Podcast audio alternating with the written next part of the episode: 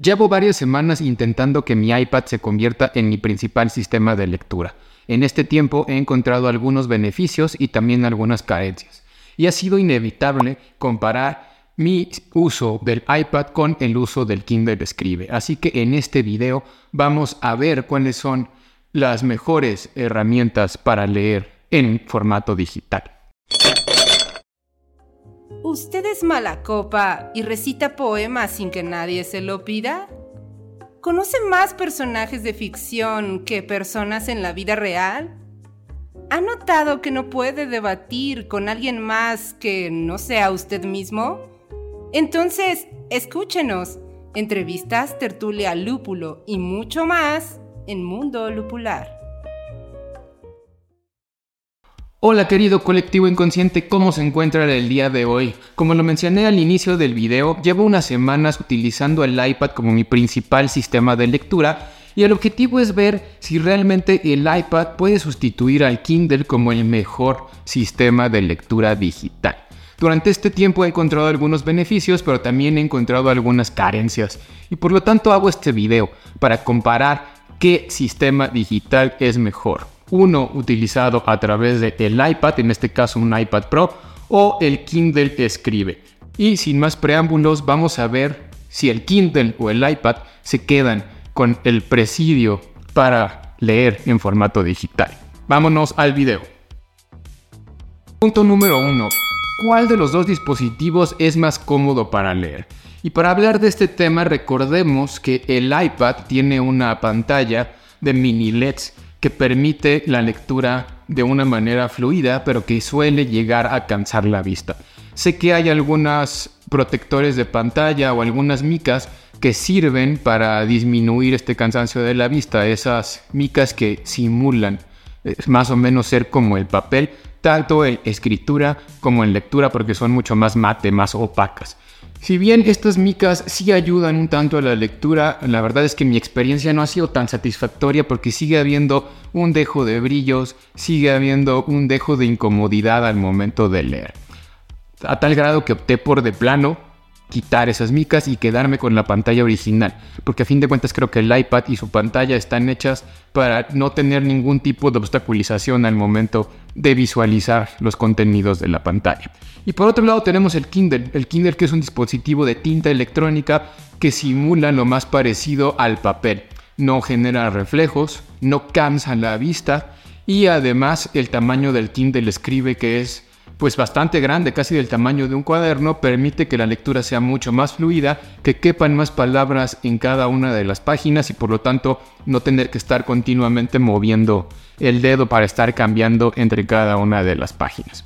Por esa comodidad que tiene leer la tinta electrónica y sobre todo porque no genera un cansancio a la vista y no hay reflejos cuando hay luz o cuando hay oscuridad y otras situaciones climáticas, el punto en este caso se lo lleva el Kindle Escribe. Ahora vamos con el flujo de trabajo.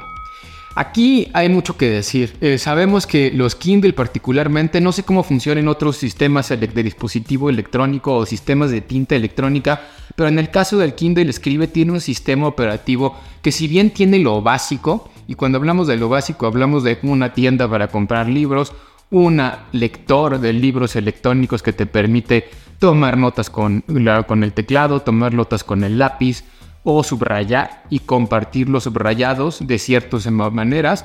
También tenemos que tomar en cuenta que el sistema operativo del Kindle Escribe sigue siendo, desde mi perspectiva o desde mi humilde opinión, bastante lento. Cambiar de un libro a otro es lento.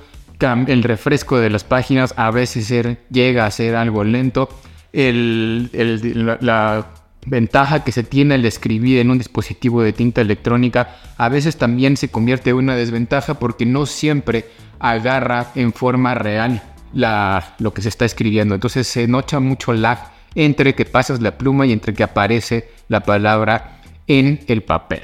Por esa razón, creo que el Kindle Escribe tiene un issues y es justamente esa lentitud del sistema operativo. Por otro lado, el iPad, en este caso el iPad Pro, pues bueno, la verdad es que no hay mucho que decir en términos del sistema operativo. El sistema es fluido, se intercambia entre rápido, el desplazamiento y el sistema de refresco de la pantalla, en el caso del iPad Pro 2 a 120 Hz, permite que la visualización de las páginas, el movimiento entre páginas o el movimiento entre libros sea demasiado rápido, haciendo que la lectura se convierta en algo mucho más fluido y mucho más cercano a la realidad. Por lo tanto, en este punto, el campeón es el iPad. Y ya con esto vamos uno a uno. Tercer punto. Y este está relacionado un poco con el sistema operativo y vamos a ver cuál es el que tiene las mejores apps. Como lo comentaba en el sistema operativo, el Kindle escribe particularmente tiene una adición que no tienen los otros Kindle y que es fundamental porque es una app que te permite vincular tu lectura con escritura. Y estamos hablando de una app de notas que tiene el Kindle de forma nativa que permite ir haciendo cuadernos y estos cuadernos permiten escribir notas sobre las lecturas que vas haciendo, pero también permite que utilices el Kindle como tu cuaderno personal para la toma de notas lo más cercano posible a la realidad. Eso es una de las grandes ventajas que yo le veo al Kindle Escribe con relación a los otros Kindle. Sin embargo, no es tanto una ventaja con relación a las iPads. ¿Por qué? Porque en el iPad no solamente vas a encontrar una app de notas, sino que vas a tener un mundo de aplicaciones de cuaderno o de notas que vas a poder utilizar de maneras distintas para hacer todo lo relacionado con tus apuntes de las lecturas. Las apps más recomendadas o las que más se escuchan por ahí en el mundo de la productividad son Notability por un lado o GoodNotes por otro lado. De las apps cuando hablamos de notas estilo cuaderno.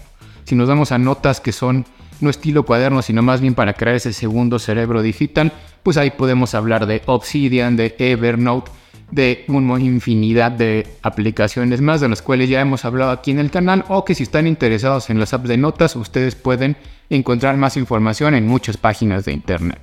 Pero el iPad no se queda en apps de notas. Como les decía, también están esas apps de segundo cerebro digital.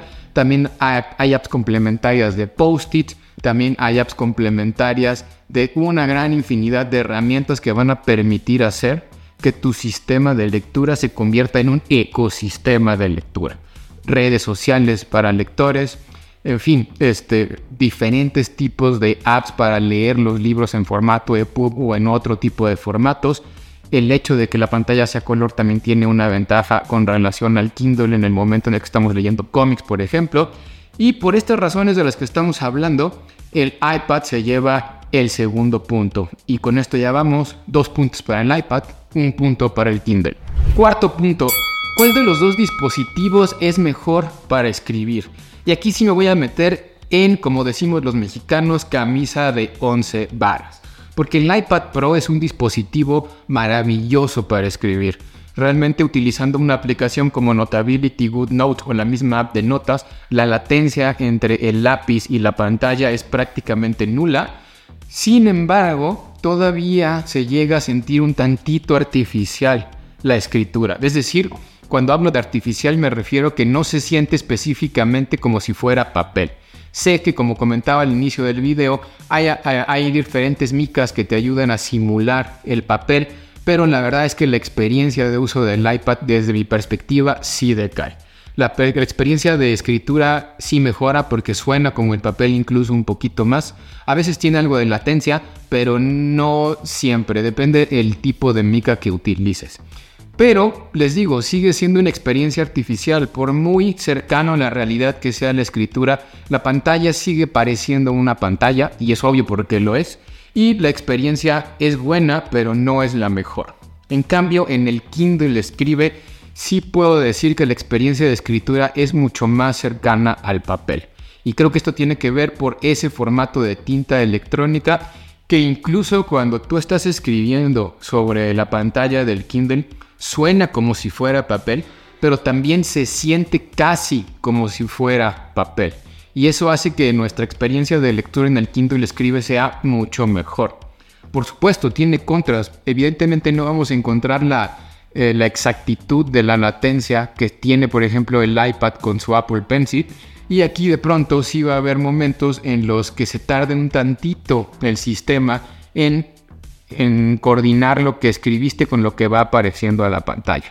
Eh, definitivamente ese tipo de momentos sí arruinan un poco la experiencia. Sobre todo yo me he dado cuenta que cuando borras se tarda un poquito más en detectar que se está borrando.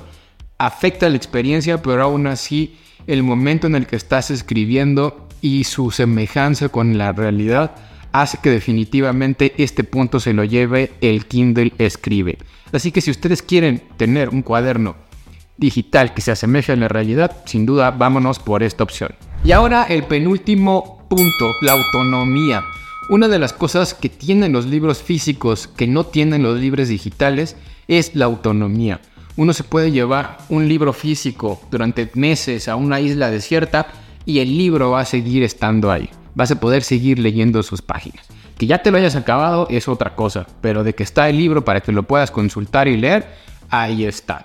En ese sentido, el iPad, al ser un dispositivo que no está enfocado únicamente a la lectura, pues la pila se consume bastante rápido. La pila de mi iPad Pro dura aproximadamente dos días de un uso moderado, así que si nos vamos en la calle por varios días hay que pensar siempre en llevar un cargador.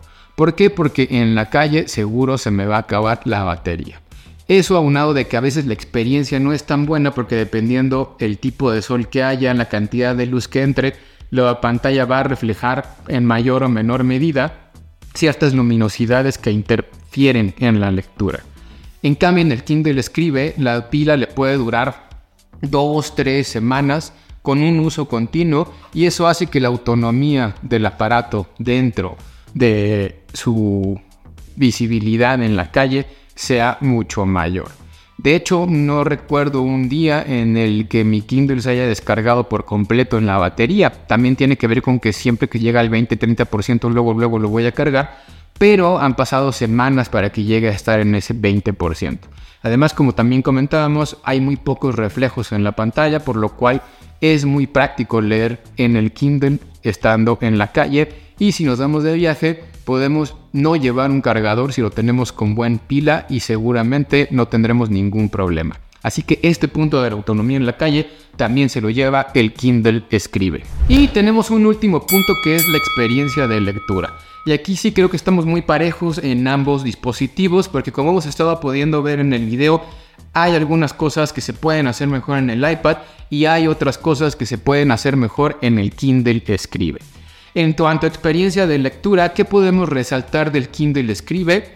Particularmente su buen tamaño, a diferencia de sus hermanos como el Oasis o el Paperwhite, pues el Kindle Escribe es más grande y por lo tanto es más cómodo de leer.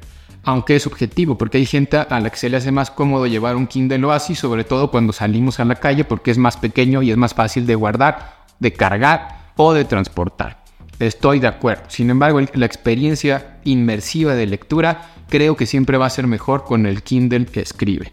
Otra, no hay distracciones. Como es un dispositivo pensado para leer y escribir, no hay otro tipo de aplicaciones que pueden estarnos haciendo una mala jugada para evitar que nos concentremos en la lectura. Dígase redes sociales, notificaciones de correo electrónico o otra gran cantidad de notificaciones que sí podemos encontrar, por ejemplo, en el iPad. Entonces creo que esas son las dos grandes ventajas y ahora con la pluma, pues bueno, el Kindle Escribe también compite un poquito más contra el iPad. Mientras que el iPad también tiene grandes ventajas, por ejemplo el flujo de trabajo que ya comentábamos. Es muy fácil intercambiar entre apps, es muy fácil crear un ecosistema de lectura y el sistema es fluido, es rápido. Además, ese ecosistema de lectura creo que es clave y es una de las cosas que a mí más me funcionó en el uso del iPad como principal sistema de lectura. El hecho de poder interconectar las notas, el hecho de poder cambiar entre aplicaciones para vincular notas con notas de voz, con resúmenes de lectura, con las redes sociales en donde publicaba mis opiniones sobre las lecturas, con diferentes aplicaciones para leer un mismo libro. En general, ese ecosistema de productividad se convierte en algo mucho, mucho, muy útil para el uso de la lectura. Así que no todo es malo. ¿Cuál es la principal desventaja que le veo al Kindle? La fluidez del dispositivo. ¿Cuál es la principal desventaja que le veo al iPad? Desafortunadamente, no logro acostumbrarme a leer durante grandes periodos de tiempo en una pantalla del iPad. ¿Por qué? Porque me cansa la vista muy rápido. Así que en este punto de experiencia de lectura yo le voy a otorgar un punto a cada uno de los aparatos porque tienen sus pros y también tienen sus contras. Pues muy bien colectivo, ahora sí ha llegado el momento de ver cuál de los dos dispositivos es mejor para utilizar como tu herramienta principal de lectura digital. ¿Cuál fue el total? El iPad obtuvo 3 puntos, el Kindle Escribe obtuvo 4 puntos. El concurso estuvo muy parejo, sin embargo sí creo que no hay nada mejor todavía que un Kindle Escribe para enfocarse única y específicamente en la lectura. Y ahora con el escribe también en la toma de notas. Eso no quiere decir que el iPad no sea bueno, pero todavía ese tipo de pantallas con tanta iluminación o retroiluminación hace que la lectura sea cansada. Y también la autonomía de la batería influye mucho en que la experiencia no sea muy buena. En el momento en el que la autonomía mejore y la pantalla canse menos, en ese momento es cuando dispositivos como el iPad sí podrán sustituir completamente a otros dispositivos de tinta electrónica. Mientras eso no suceda, el Kindle seguirá siendo la mejor herramienta para leer en formato digital. Y pues bueno colectivo, hasta aquí llegamos con el video del día de hoy, espero que les haya gustado. No olviden dejarme en los comentarios qué dispositivo prefieren ustedes para leer en formato digital alguna tableta, algún dispositivo de tinta electrónica, independientemente de si es iPad, si es Kindle o si es alguna otra tablet o algún otro sistema de tinta electrónica. No olviden seguirnos en nuestras redes sociales y también darnos follow aquí en YouTube, dejarnos un comentario y un like. Eso nos va a ayudar mucho para ir haciendo que este video llegue a más personas. Yo soy Idrist, hasta luego.